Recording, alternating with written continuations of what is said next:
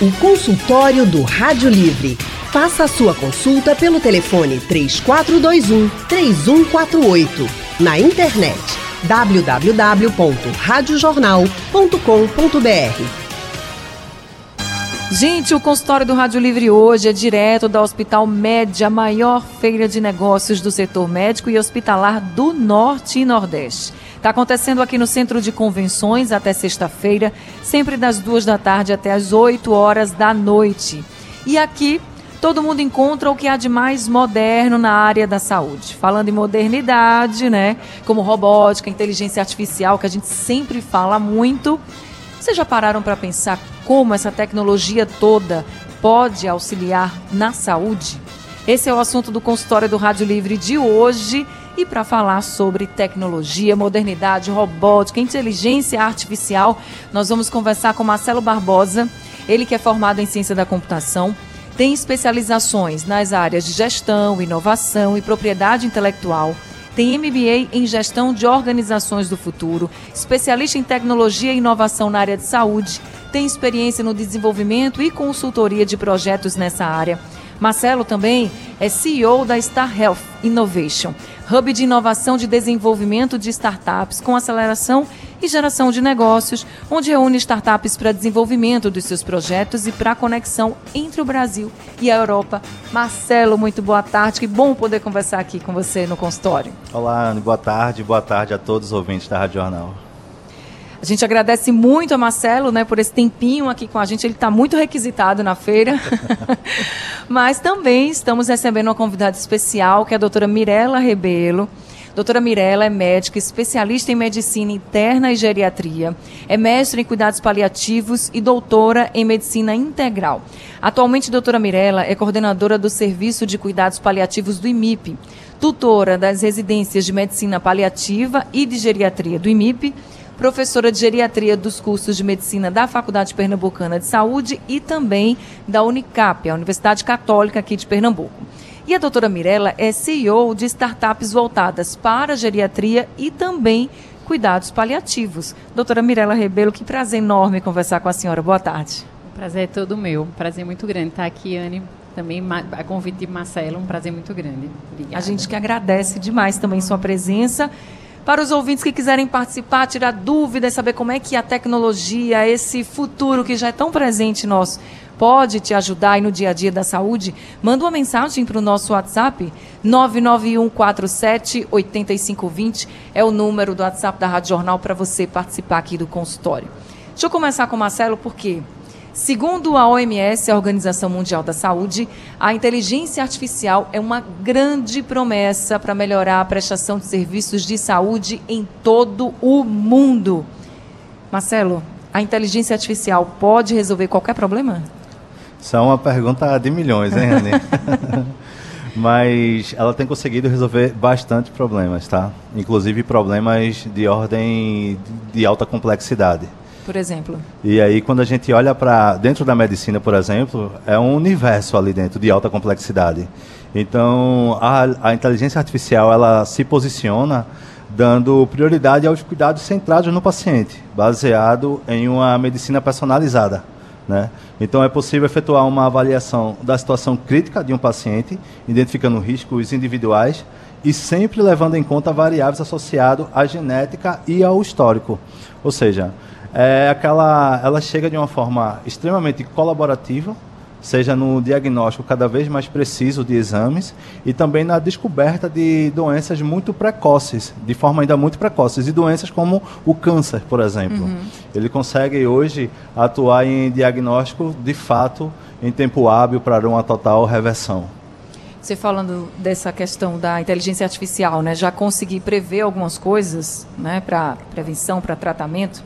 Tem um estudo que foi feito, gente, prestem bem atenção. Veja como essa inovação já está presente, né?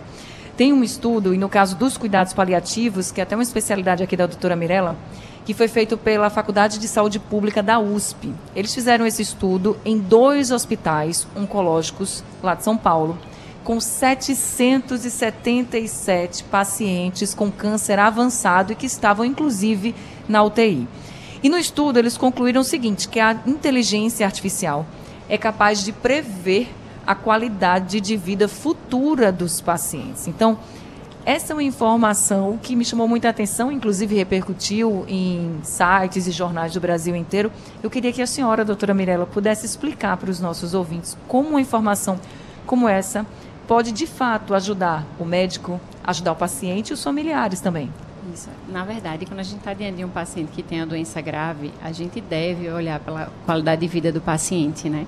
E é a pergunta, como você falou, da pergunta de milhões a pouco, uma das perguntas de milhões quando a pessoa tem uma doença grave é quanto tempo vai viver, vai viver com que qualidade de vida. E a gente tem algumas escalas que fazem esse tipo de avaliação, mas nem sempre é simples colocar isso na prática. Então a gente ter a, a inteligência artificial para nos ajudar a fazer essas predições, né, e a, acertar mais do que a gente, porque inclusive tem estudos mostrando que o médico ele é bom em predizer prognóstico sobre vida. Contudo, quando ele está muito envolvido emocionalmente, ele tende a errar, ele superestima, ele foge, porque a gente tem o emocional. Então, ter a máquina, ter a inteligência artificial para nos ajudar e, e trazer precisão para essa avaliação é muito importante. Mas a gente não pode esquecer que ela vai dar para a gente um dado, um dado frio que ela conseguiu prever.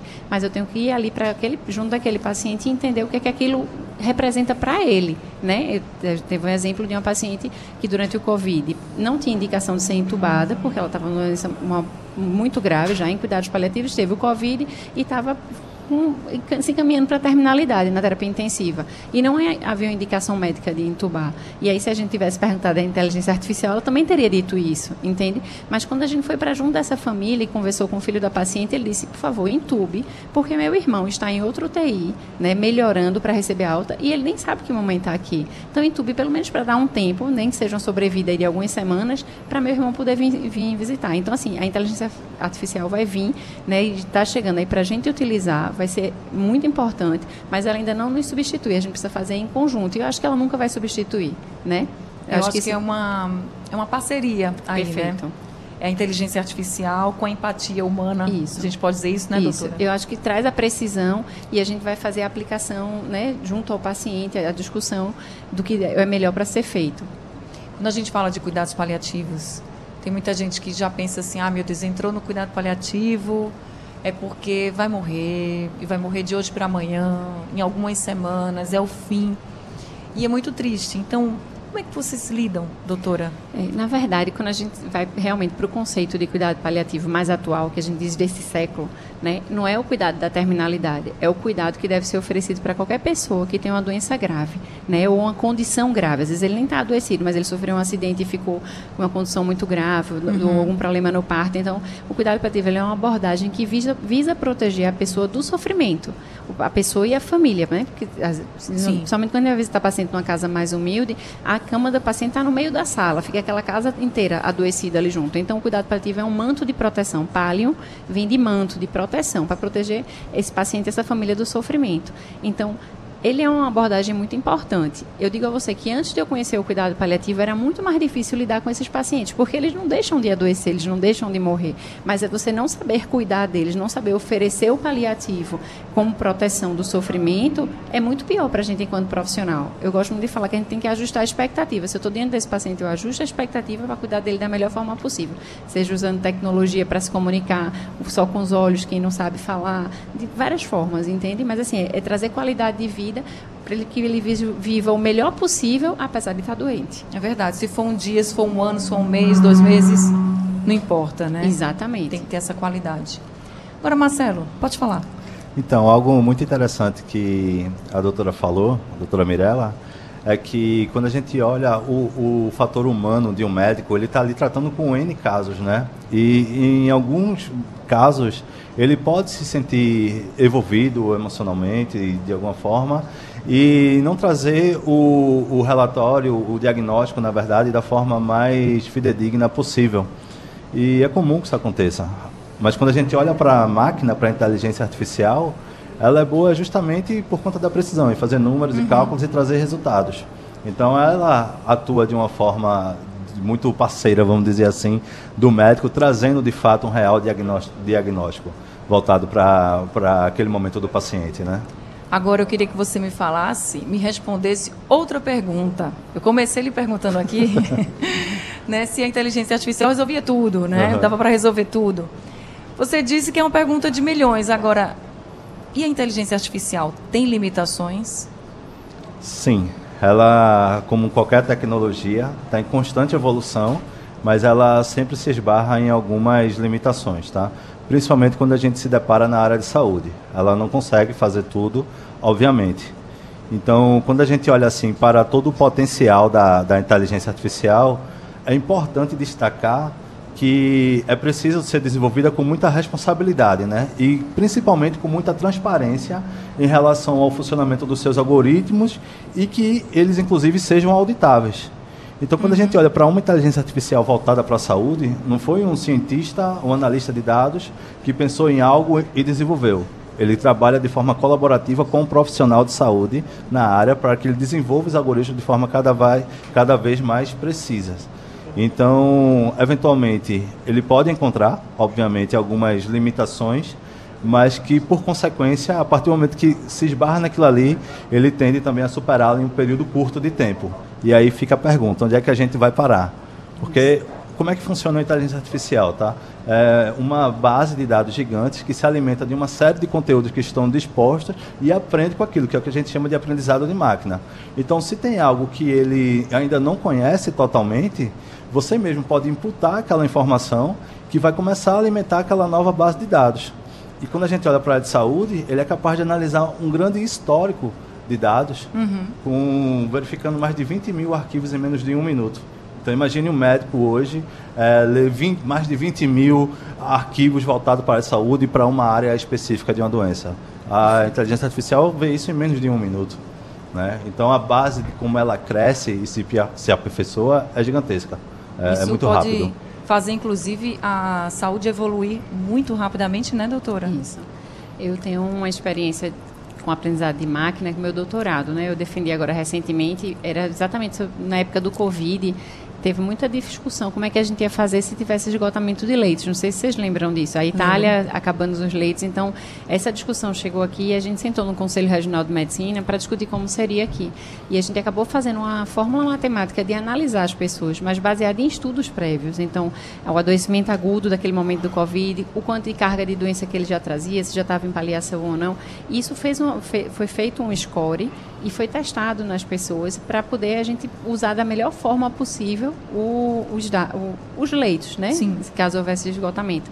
E aí, dentro do, da análise desses dados, a gente teve que usar muito a questão da inteligência artificial para entender realmente o que se passou, porque era um banco de dados com mais de 100 mil pacientes. Uhum. Né? É muito dado para ser olhado. E, é, e trabalhar junto com o pessoal da TI é maravilhoso, né? Porque eu ficava para as planilhas, eu não sou ruim em matemática, não, mas eu olhava para aquilo e falava para onde eu vou, Senhor. E aí me ajudou muito. É, para você ter uma ideia, assim, existem tecnologias hoje que estão inclusive aqui na, na Star Health, né, o nosso hub de inovação aqui dentro do Hospital Med, que consegue prever alguns incidentes com pacientes, como por exemplo um infarto.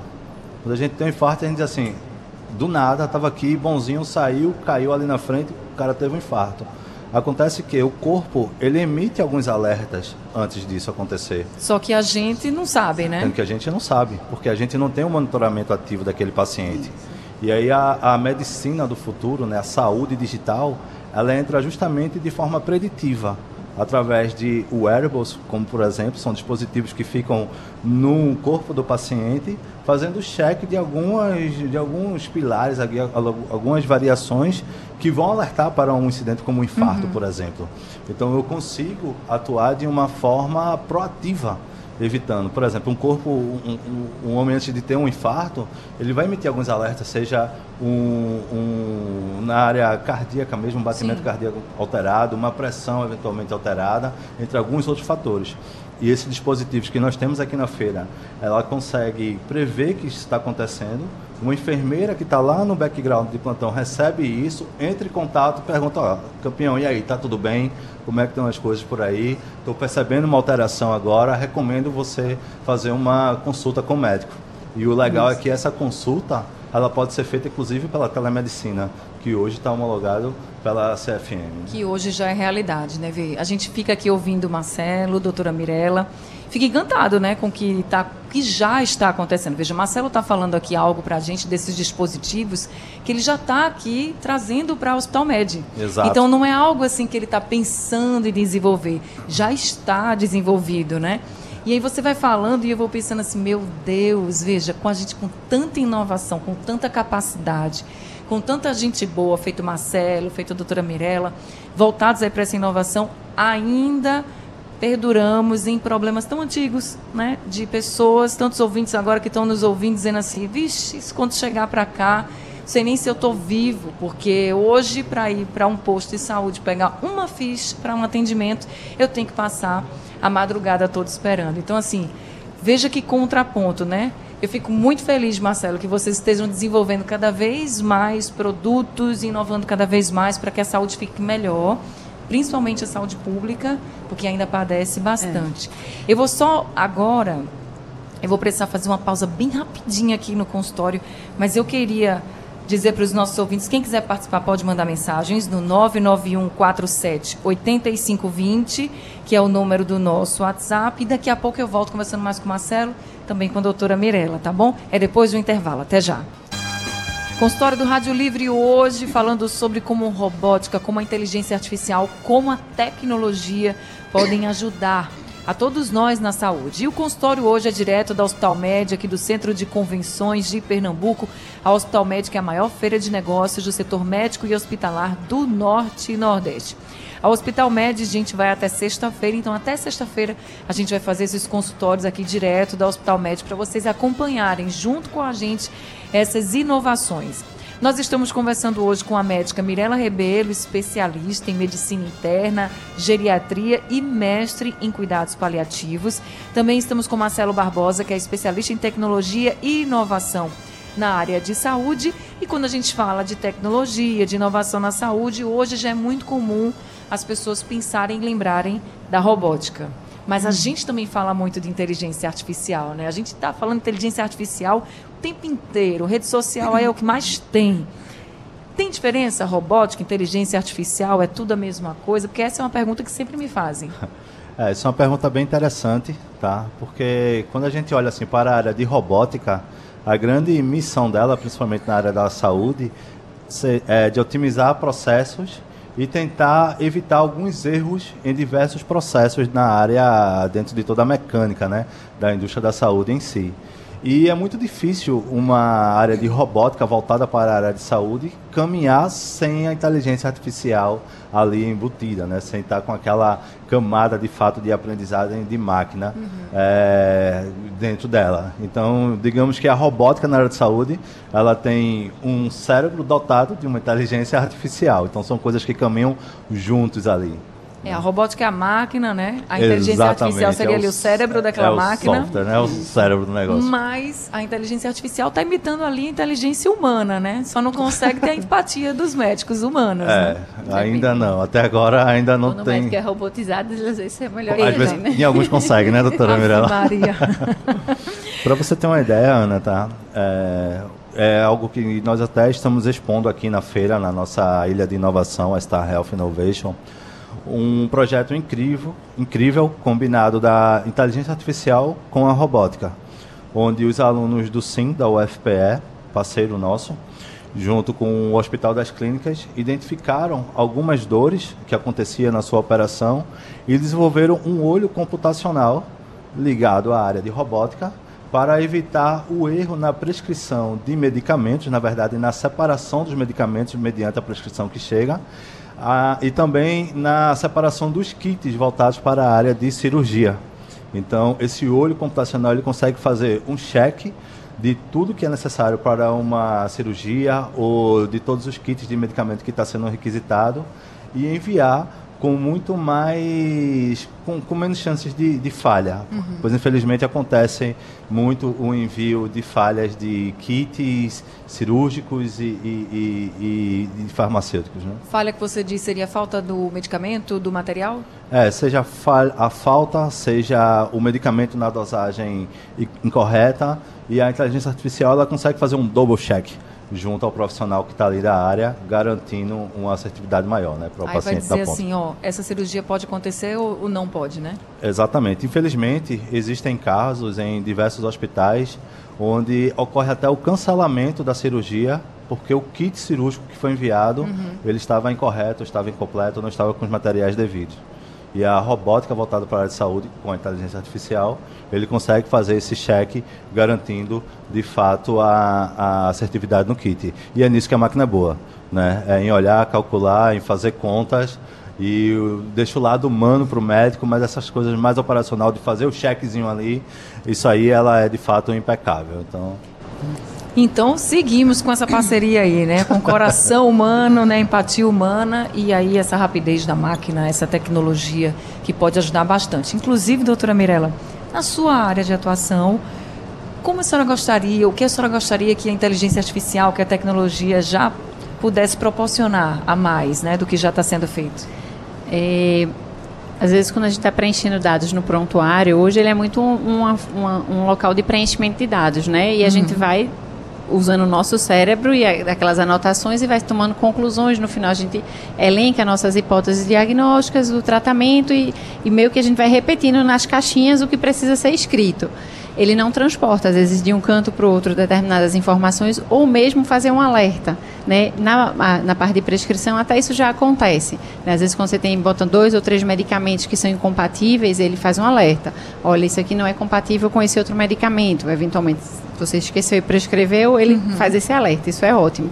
Mas dentro do prontuário já podia ter algumas coisas assim, ó, você juntou isso com isso aqui, essa- eu, vejo que seu paciente tem, por exemplo, dispneia eh, aos esforços. Você tá, alertou para esse tipo de diagnóstico, podia ser uma coisa que ajudasse, entendeu? Evitaria erros também. Então, eu acho, ou então transcrever já para o relatório final. Então, a, a prescrição tradicional, uma receita tradicional, todo mundo está acostumado, né? Captopril, eh, um comprimido de 8 em 8 horas. Eu adoro fazer para meus pacientes uma tabelinha. Quando é 8 em 8 horas, é café da manhã, almoço e jantar. Automaticamente ele já podia fazer essa outra tabelinha para mim. Pelo menos os, os prontuários eletrônicos que eu te- uso hoje não tem isso. Eu sei que o Marcelo vai dizer, isso é simples, isso é, isso é possível de ser feito. Mas os que a gente tem acesso no dia a dia da gente não tem isso. Mas imagine eu entregar a receita para o paciente dizendo assim, olha, essa aqui é a que você compra na farmácia. E essa aqui é a que você cola na sua geladeira. Isso ot- otimizaria meu tempo. Muitas vezes sou eu que preencho de um canto para o outro para entregar. Perdi ali, às vezes, 5, 10 minutos com isso, que poderia ter sido para muito mais conversa, muito mais acolhimento para o paciente, entendeu? E eu Então, acho que isso também faria o paciente seguir o tratamento direitinho, muito né? mais. Muito mais. Entender certinho, entender o horário que é para tomar, porque infelizmente a gente ainda tem as pessoas com dificuldade de compreensão. E às vezes são 5, 6, 7 remédios. É difícil mesmo, né? Quando os colegas às vezes questionam, ah, porque o paciente tomou o remédio. Aí eu pergunto, todas as vezes que você teve que tomar um antibiótico, você tomou no horário certo? Os 10 dias. Aí pouquíssimos dizem, não, se eu não botar o alerta no celular, já usou uma tecnologia, né? Para me lembrar, eu, eu perco no horário. Então, os pacientes da gente também, né? São humanos. E aí, é, a gente pensa não o paciente, só ele, né? Com esses cinco, sete remédios. Vamos pensar aqui que ele tem filhos, que ele tem netos, que vivem tudo na mesma casa. Alguém pode ficar doente, tem que tomar um antibiótico também, tem que pensar em tudo, no trabalho, na casa. De fato, a gente é muito passível de erros, de verdade, Com né? certeza. Então a tecnologia também vem para isso. Deixa eu fazer mais uma pausa aqui no consultório. A gente volta rapidinho depois do intervalo. Quem quiser participar, 99147-8520 é o número do nosso WhatsApp. Até já. Consultório da Rádio Livre hoje, direto da Hospital Med, aqui no Centro de Convenções. Estamos falando das inovações na saúde, a tecnologia, a robótica, inteligência artificial. Bem, sabe aquela saúde do futuro que a gente pensava que era saúde do futuro? Já é muito nosso presente, tá? Sei que não está em todos os lugares, mas os projetos já são feitos, alguns já estão, inclusive, sendo aplicados em hospitais de referência. Claro que a gente precisa acelerar muito mais, mas esse futuro já chegou. A gente está conversando aqui com Mirela Rebelo, que é médica, estamos conversando com Marcelo, ele que é especialista né, em tecnologia de informação e voltada para a área da saúde. E eu tenho pergunta aqui do nosso ouvinte, Roberto Trindade, de Maria Farinha.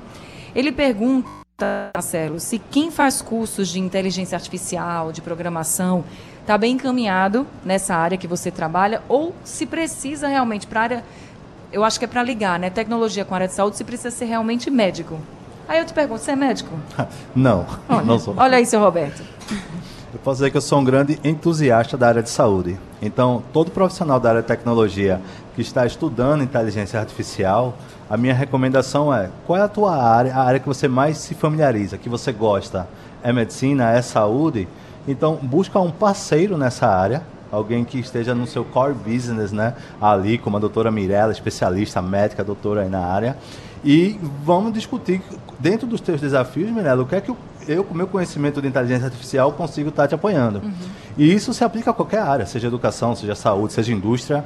Então, a minha recomendação para profissionais, estudantes que estão olhando para a inteligência artificial é olhar para uma área de maior interesse, que você tem um propósito, que você tem princípios ali que queiram ser atingidos, busca uma parceria com alguém especialista naquela área e eu tenho certeza que vai sair um projeto bom de inteligência artificial ali para aquele segmento. Boa, obrigada então pela pergunta, senhor Roberto. Agora, doutora Mirella, os médicos também, né, precisam estudar, Com inclusive certeza. tecnologia um pouquinho, né? E a senhora também já está bem envolvida, né, doutora? Tô. Eu sou também uma grande entusiasta da, da, tecnologia, da tecnologia, né? Eu vou dizer que no século passado, quando eu era ainda do primeiro ou segundo período da faculdade, eu era estudante do HC e fiz questão de fazer uma, uma, disciplina que era optativa. De 70 alunos da sala, só eu e uma colega quisemos fazer, que era, era medicina computacional, era um nomezinho assim, não tinha nada de inteligência artificial. E a gente achava que aquilo ali era exatamente para o futuro. Quando teve negócio de aprender a fazer site, homepage, eu sentei com outro colega, a gente fez a homepage da turminha da gente, porque achava que valia a pena para trocar informação, ter uhum. arquivo e tal. Então, assim, eu sempre busquei estudar. E, e, recentemente tenho estudado mais a questão de marketing digital, tentando entender como é que a gente acessa isso, porque as pessoas estão na tecnologia, né? Os meus pacientes esperam na sala de recepção olhando é, YouTube, é, Instagram. Então, como é que a gente chega com o que a gente conhece de forma correta nesses ambientes? Então, eu, eu tenho estudado bastante.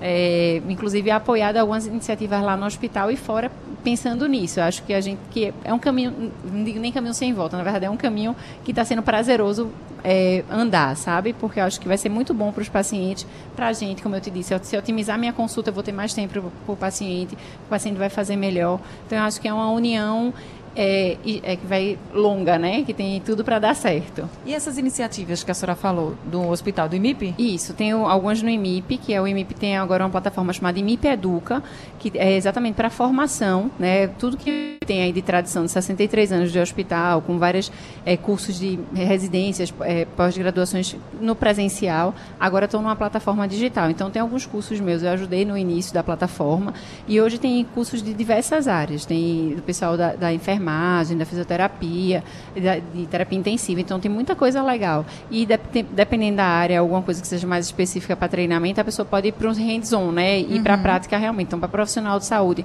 que quer aprender, se capacitar um pouco mais, tem aí disponível esses cursos. É, pensando fora do IMIP, né, eu tenho duas iniciativas que estão aqui na, na Hospital Médio. Uma chama-se é, Idosos e Seus Mundos, que é voltado tanto para empoderamento dos idosos sobre é, o envelhecimento, né, das pessoas que cuidam de, de, pessoas idosas. Às vezes tem um paciente idoso em casa e não sabe muito bem como cuidar. Então, a, a ideia é levar informação nessa área e, às vezes, é, tem, tem uns nichos de uns produtos de curso mesmo. E para profissionais de saúde que, se, que queiram é, se capacitar mais na, na área de, de envelhecimento. E dentro da plataforma tem uma conexão com o prontuário eletrônico, para a gente fazer, eh, se precisar de consultas e voltados para o idoso. E a outra iniciativa é na área de cuidado paliativo, que é a minha outra paixão, né? E aí essa, mais do que para o público final, para o paciente, né? E para o idoso, nessa, é, a ideia é apoiar home care, casas geriátricas, hospitais, que não tem um paliativista na equipe, mas como a OMS mesmo diz, o paliativista às vezes ele não está perto de todos os pacientes, mas os médicos e os profissionais estão. Então a ideia é a, o Paliativos Online dar treinamentos para determinadas instituições que não uhum. tem um especialista lá e, através do prontuário eletrônico, também dar consultorias e apoiar na tomada de decisão e na Boa. condução de pacientes mais complexos. Que às vezes com treinamento você conduz o paciente mais simples, mas o mais complexo, talvez com inteligência artificial e com a, um especialista seja mais bem conduzido. Então é isso. Vamos embora continuar acompanhando. Eu estou encerrando o consultório, mas antes eu queria fazer uma pergunta para Marcelo. A gente falou aqui de muita inovação, muitos projetos massa, muito legais que vocês estão trazendo, né? A doutora aqui, a doutora Mirella, reverberando tudo que você está fazendo junto com sua equipe e outros profissionais também da área de tecnologia da informação voltados para a saúde. Mas por que é tão difícil chegar no SUS, gente? Pois é, Mirella. Infelizmente, quando a gente olha para o SUS, que tem se transformado bastante, a gente se depara ainda com muita complexidade, muita burocracia, né? De deixar todas essas tecnologias que já estão imersas, já estão aqui em Recife, na Hospital Med. Quem tiver interesse, vem aqui, visita, você vai conhecer coisas incríveis. Mas a gente existe um, um, um fator aí limitador que dificulta muito a imersão quando a gente olha para a saúde mais pública. Porém, isso está sendo quebrado cada vez mais. Tá? Existem excelentes iniciativas. A Shirley Cruz, que coordena toda a área de saúde digital do Hospital das Clínicas, tem conseguido transformar bastante o hospital, levando, inclusive, essas tecnologias para atender a grande massa da população. Então é difícil, a complexidade, a burocracia é grande quando a gente olha para a vertical governo.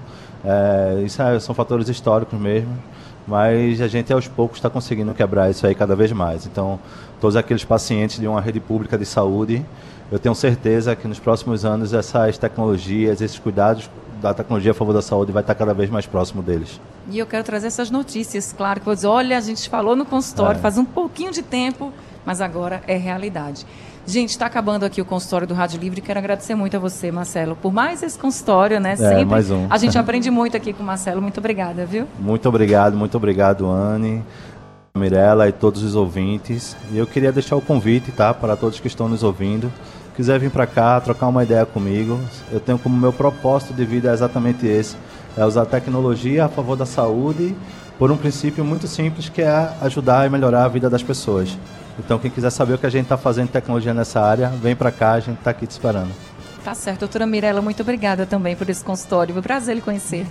Prazer foi meu, Anne. Foi muito bom mesmo. Agradecer a você, a Marcela e a todo mundo que está ouvindo a gente. E dizer que eu também estou aqui no Hospital Med, né, com as iniciativas que eu falei. E também estou no IMIP. Então, caso seja necessário, alguém queira me acessar também para mais informações, estou disponível. Tá certo, gente. Obrigada também a todos os ouvintes que estavam com a gente. Consultório do Rádio Livre hoje, chegando ao fim, o Rádio Livre de hoje também. A primeira parte do Rádio Livre foi apresentada pelo meu amigo Tony Araújo. A produção foi de Gabriela Bento, trabalhos técnicos hoje de Big Alves, Elivelton Henrique, Sandro Garrido, Eudes Soares e Rafael Buquerque. Na coordenação de jornalismo, Vitor Tavares e a direção de jornalismo é de Mônica Carvalho. E no apoio, Valmelo aí no estúdio. Sugestão ou comentário sobre o programa que você acaba de ouvir, envie para o nosso WhatsApp 99147 8520.